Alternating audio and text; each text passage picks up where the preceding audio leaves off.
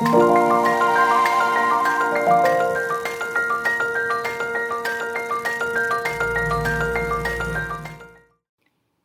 欢迎收听《痛痛飞走了》，用声音解决你的身心痛点。我是巧兰，我是于婷。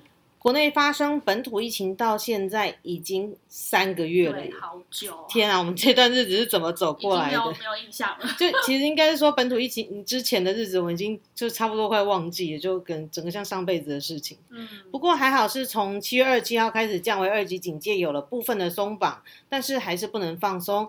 通通飞走了，就持续推出新冠即时报特别系列，用短短时间把专家带到痛友们的耳边，分析最新的疫情趋势。而现阶段，国内最急迫的问题已经变成疫苗。医药记者每天跟着指挥中心公布的数字算数学，疫苗接种了多少人啊？覆盖率达到多少啊？疫苗平台第几轮开放？登记的人数、预约的人数，甚至不良反应通报、疫苗到货，每一个每一个都是数字。我自觉这是我从学校毕业以来算数学的另外一个高峰，每天都觉得蛮蛮吃力的，蛮痛苦的。真的，没错，其实算数学，我相信。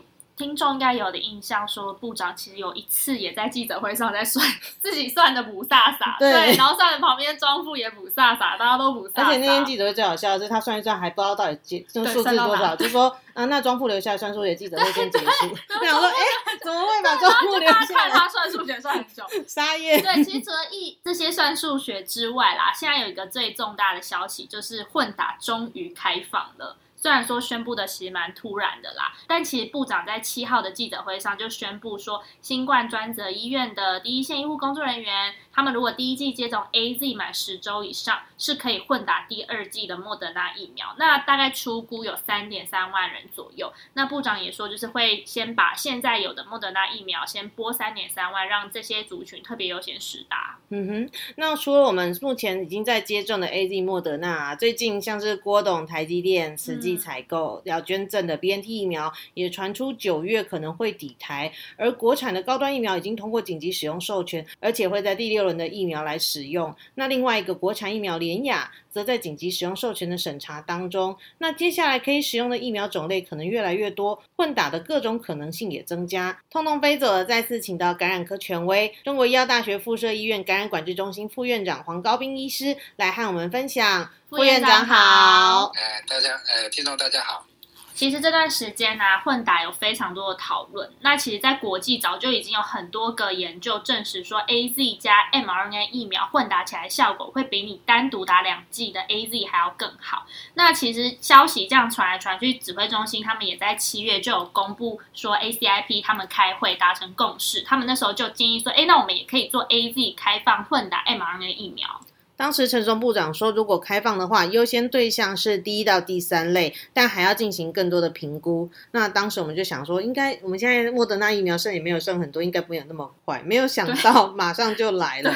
那开放对象就如同刚刚所说的是专责医院的一线医护哦。那我们想先请教副院长，怎么样看这样的顺序？那如果是一般民众，怎么样的人适合混打？那又有哪些人是不适合的呢？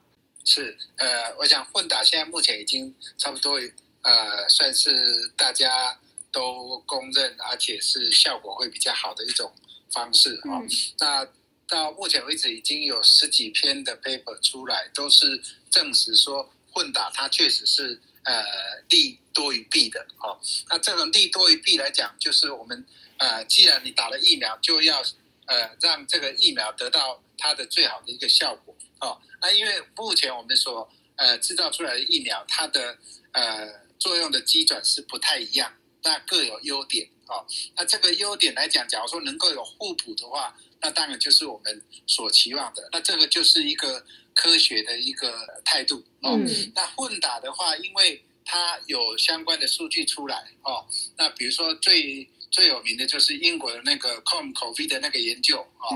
那它很明显的说出来，就是说 A G 混打 mRNA 的疫苗，它的效果是甚至可以达到十倍。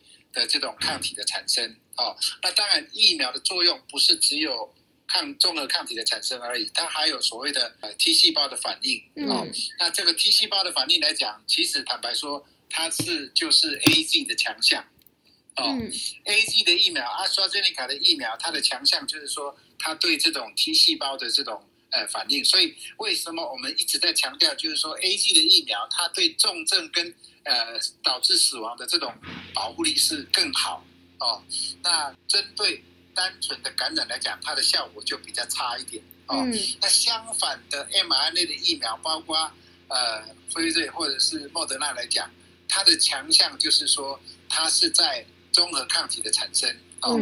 那这个综合抗体的产生，假如说它一下子能够呃产生很高的这种综合抗体的话，它对这种感染的预防，也就是说最前面的这种预防，它的效果是不错的哦。所以啊，我们简单的说就是。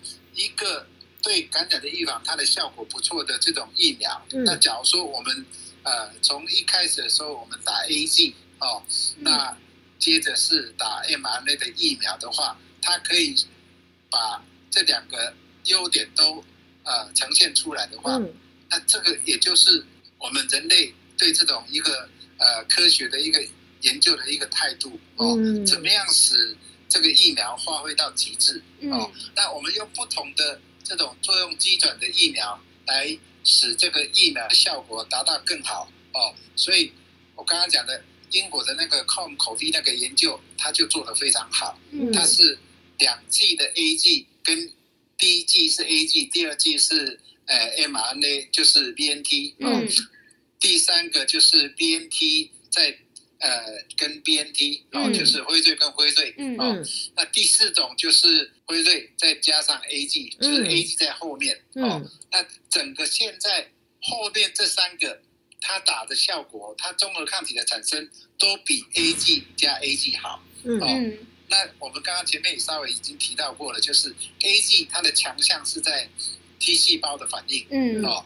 那当然，它的综合抗体。反应就会比较差一点哦，这个是我们可以预预测得到的哦，所以我们还是希望就是说，以目前来讲哦，这么多的呃这种文献已经都告诉我们说，混打它是有它的好处的嗯哦。那更何况不同的这种疫苗来讲，不管是欧洲或是美国，其实呃 B N T 的疫苗，坦白说它也是欧洲的嘛，哦，它是德国哦，那 A G 就是英国嘛，哈，那这些疫苗来讲。在国外，他们都已经有这么多的这种呃这种研究的成果出来了哦。那我相信这个应该是呃，其实我们应该可以就接受这个观念，这样我个人是比较希望是能够接受这种观念，这样会比较好一点。嗯，副院长，请问那如果说就是我觉得我们现在已经看到它的效果是好的，但有没有哪些人是不适合混打的呢？呃，其实哈，嗯，呃，到目前还没有发现说混打它所产生的坏处。哦，哎哎，因为呃，毕竟在目前来讲，mRNA 的疫苗来讲，嗯，它打的那个表现出来的这种不舒服的现象，嗯，它是第二季会比第一季还严重，对，嗯，哦，那 A 季的疫苗来讲，它是第一季比较严重，嗯，哦，第二季就比较不严重，嗯，哦。那刚好这样的话，A 季比较严重的这种情况之下，假如说我们混打的话，他打的 mRNA 的疫苗，它是第一季哦，mRNA 的疫苗第一季是比较不严重，它是第二季比较严重，嗯嗯，哦，所以这个这个就是合理的啊，哦，哎，那虽然是 A G 第二剂比较第一剂不会那么不舒服，嗯，哦，但是呃，目前大家都已经知道了，A G 打第二剂的时候，因为它带有腺病毒的载体，嗯，哦，那腺病毒它会把之前打进来的这种腺病毒，哦，去把它产生的抗体把它中和掉，是那个第二次打进来的这种腺病毒，哦，所以相对的它的副作用就会比较低一点，哦，那那也就是它的它的那个免疫的反应也会相对的比较差，嗯哼，哦，所以为什么最后终极终极的结果来讲，打两剂的 A G 啊？它的效果会比。其他的混打都还差，就是这个道理。了解，哎，副院长，所以按照这样的说法，因为我原本想说啊，如果我们接种 A D 是第一季比较不舒服，接种 m R N A 是第二季比较不舒服，如果混打的话，会不会就刚好不舒服的集大成，两个不舒服？两个？但听起来是我们人体是在打第二季的，是打 m R N A 的时候是第一次接受到 m R N A，所以就第二季不会那么不舒服，对不对？对对对，正确。所以 A G 来讲，它是第一季不舒服嘛，嗯，M R A 它是第二。二季嘛，嗯。那我们混打的话，它反过来，还是第一剂嘛，对不对？哦，所以就不会有那 mRNA 第二季超级不舒服的那个状况。对对对，所以有人形容了哈，嗯，嗯，那 mRNA 的疫苗打第二季的时候哈，哎，那个感觉就好像被车子撞到一样，对，有听说，对啊，觉得很害怕哎。是，对 但如果说混打的话，他就不会经历到那个被车撞的那个痛苦。比较舒适。但是他的那种就是不良不良事件会比较多吗？就是目前了解的话对，以，研究来看的话，在目前来讲，只有一个比比较小型的研究来讲，嗯他他有提到，就是说好像副作用比较多一点。嗯哦那呃，那后续的研究来讲，就并没有呈现出说它的副作用会比较比较大。嗯哦嗯，所以所以以目前就是后续的陆陆续续，包括一些呃，包括像 Med Archive，Med Archive 它就是呃没有经过呃审查审查过的这种文章，嗯它所发表出来的，其实呃只有前面的少数认为说它的副作用稍微比较大一点，嗯嗯那其实呃后面的文章就都没有再强调说它的副作用比较大，嗯哦嗯。导致导致它的呃这些呃我们比较不愿意承受得到的，就呃接受的就是说像那种血栓的产生的话，嗯。哦，相对的是会比较少的，因为毕竟哦 mRNA 疫疫苗它比较不容易说会产生这种血栓的这种现象。了解，好的。那从我们的疫苗平台上线以来啊，疫苗接种的规则其实更改就是有一点不一样啊，就是像是要经过医院登记啊、预约啊，每一轮的开放还要依照长幼有序的原则，一轮提供一种疫苗。那其实前面三周提供 A Z 疫苗，我自己很认识了很多人也去打，那也有人不会研究说，他们现在打 A Z 其实就是想要拼后面来混混打打莫德纳或者是 B N T 的疫苗、哦。对那是，嗯，那其实我们大家蛮好奇的一点，也有听过蛮多民众询问说，第一季打 A Z，那现在都是听到 A Z 加 mRNA 疫苗，就是莫德纳或 B N T 嘛。那为什么好像没有听过说，哎，我们第一季像我跟巧兰都是打到莫德纳，刚好那时候只有莫德纳。嗯那为什么没有是莫德纳？可能之后再混 A Z 疫苗这种这种它效果方会比较式呢不好对啊，有做这个方面的研究吗？国际？这方面的研究也是有，就是我刚刚讲的，其实那个控口鼻那篇文章就有提到，就是说嗯你第一季打的是那个 mRNA，第二季打的是 A G 的话，它其实它的效果还是比两季都打 A G 还好。哦，还是比较好。嗯，对，但是它的效果是 A G 加 B N T，或者是 B N T 加 B N T，它的综合抗体的产生是它们的一半。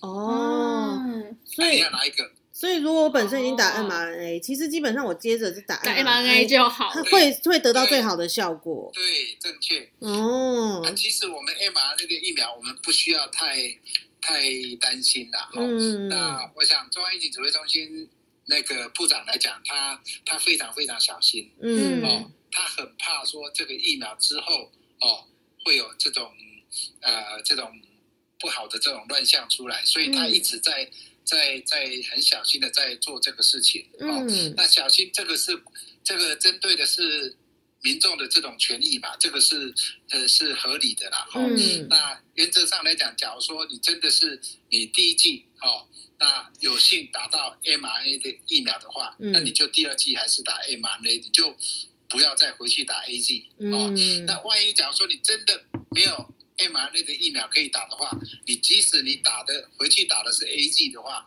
哦，那其实你的打的效果还是比两剂都是 A G 哦，那它的效果还是还好好，还还好。嗯，嗯，了了解。解。哎，那我们像现在除了 A Z 跟莫德纳之外，近期就是高端也开放登记嘛。那部长也有讲说，第六轮的话就是预计是打高端。那是除了高端，像审查中的联雅也是为他们两个都算是次单位的疫苗，蛋白质次单位疫苗。那如果像是以我们国产来讲，它其实在应该说研究上或是常理上，它是适合做混搭的。呃，其实其实它这两个在学理上来讲还是适合的啦。嗯哦那怎么说适合的呢？因为次蛋白的这种呃次单位的这种蛋白疫苗哈、它的长处也是在综合抗体。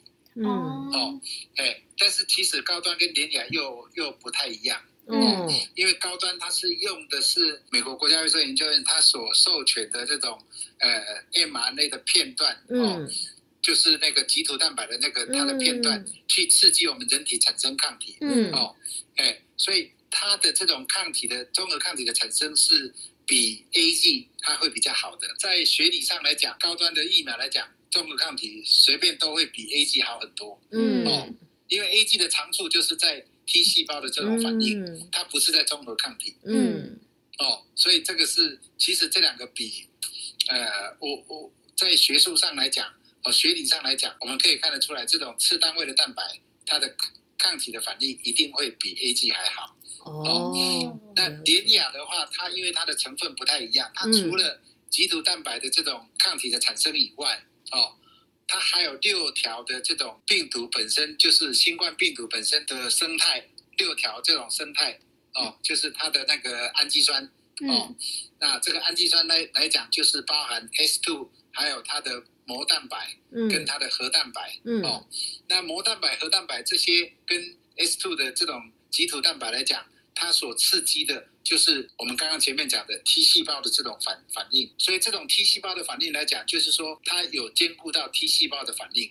哦，所以我们就可以看得出来，就是说其实这种次单位的蛋白的疫苗来讲哦，它跟呃 mRNA 或者是跟 AG 来讲，它也是有呃相辅相成的这种作用。嗯哼，所以一般来说，像这种次单位的疫苗，它到底应该是摆在像是 A D 打完之后打第二剂呢，还是说呃第三剂的那种追加剂呢？因为我是有听说，有听过有人的建议是说，呃，国产疫苗是可以适合拿来做第三剂的追加。嗯，那对啊，我们会怎么样去评估说它应该放在哪一个阶段会比较好？好，那呃，我想不只是第三季的追加了。嗯，那第一个就是说，你第一针打了 A G，嗯。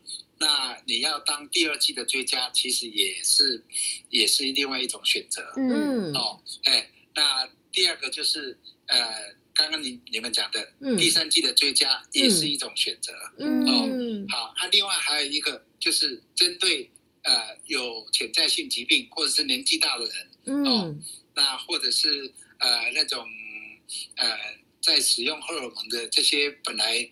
A G 的人不可以打的这些人，嗯，其实他都可以打次单位的蛋白疫苗，他都是，呃，都是可以的。也就是说，它的安全的范围是比较宽的，嗯，哦，而且我们过去几十年来讲，哦，我们对这种次单位的这种疫苗的这种经验已经相当制造已经相当成熟了，嗯嗯，哦，包括我们的流感、我们的 B 型肝炎，这些都是次单位的这种这种蛋白的这种疫苗，对，而且。从过去的经验来讲，我们也可以发现，哦，比如说我们的 B 型肝炎，哦，它甚至它可以持续很久，对，大概十年，什么都还有那个抗体在。对对，所以目前来讲，我们的 B 型肝炎，我们都知道它的抗体的产生的那个呃保护，可以至少维持二十年，超过二十年以上。嗯，哦，所以这个其实呃，在学理上来讲，它是算是一个呃比较。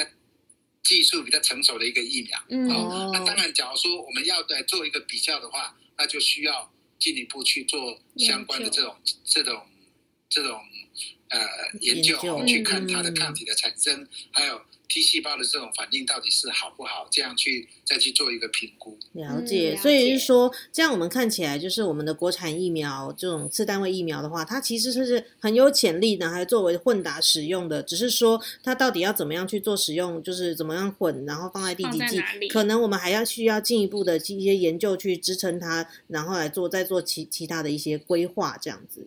完全正确。因为这个我要再补充一句，就是说，为什么美国？它还有另外一家诺瓦瓦斯克，嗯，哦，诺瓦瓦斯克它也是吃单位的蛋白啊，嗯，哦，它为什么要发展这个东西？嗯，哦，为什么美国他们也也在做这个事情？虽然他做的方法是不太一样，嗯哦，它是有经过一个所谓的这种纳米的这种颗粒，经过那些蛾蛾知道吗？一个虫一个我，嗯，哎。哦那，这个鹅的这种，哎，把那个所谓的纳米的这种这种颗粒做出来以后，去刺激我们人体产生，其实它也是算是，它只是制成不太一样而已。嗯，但是它也是属于次单位的蛋白。嗯哦，那为什么美国它 mRNA 的疫苗都做的那么多了，你为什么还要去让这个诺瓦斯克他去做这个东西？嗯，就表示说这个次单位的疫苗来讲，不管怎么样，它的安全性、它的副作用都会是有肯定的。嗯，对对，都是有它的好处。嗯，哦，那比如说，哎，我们知道说他第一针打了。mRNA 的疫苗，他已经很不舒服了。嗯，那你为什么还要再去挨挨挨第二针？对，啊对，你就可以打那个那个次单位的蛋白疫苗啊，这样不就比较安全一点吗？哦，啊，这个对民众来讲，他至少它可以。接种的意愿就会比较高一点。对，嗯，这样感觉我们之后就要可能要规划出一个混打的一个方针。一个对，可能哪有哪几种给你 选？怎么样？怎么样混最安全？哇，那感觉还是一条长远的路。那今天透过副院长的分享，我们又了解了很多混打的知识了。那听起来好像，如果本身很怕不舒服的人，间隔时间又到，那如果他资格又符合，可以混打。好像是一个蛮不错的，可以参考看看。因为像我们接种的是莫德纳，我们第二季就是就是一定要打莫德纳，不就 mRNA 疫苗？对，我们就是也没别的选择了。嗯，但是如果说之前是已经打过 AZ 的人，其实或许就可以看一下。到如果说你的间隔，因为现在间隔都是到十周嘛，有点时间。那如果说到那个时间点，你会发现说，哎，刚好自己又符合说混是开放混打的对象的话，说不定也可以再做一个评估。对，其实也蛮想知道到底最后会不会 A Z 混搭国产，很好奇以后。对啊，对。而且听不是刚刚就好像在讲说，其实国产听起来它的那些副作用又更少一些。次单位疫苗好像也是像那个副院长说的，它的技术会比较成熟一点。嗯对，所以就我们就拭目以待吧。不过现在我们还是有疫苗的供货吃紧啊、到货延时的问题，国际采购疫苗还有很大一部分没有到货。那混打开放第二轮使用国产疫苗的情况，其实。也都还很需要关注哦，通通飞走了，会持续不定期的跟大家分享最新的新冠疫情。那今天的新冠即时报就在这边告一段落，非常感谢黄副院长的专业分享。如果喜欢我们的 Podcast，请赶快追踪，痛痛飞走了，在各收听平台按下订阅跟评分，也记得追踪我们的 IG Pan Pan Fly Away，都会不定期更新节目相关资讯，也可以留言和我们互动，有问题也可以私讯 IG 的小盒子。痛痛飞走了，我是巧兰，我是于婷，我们下次见，拜拜。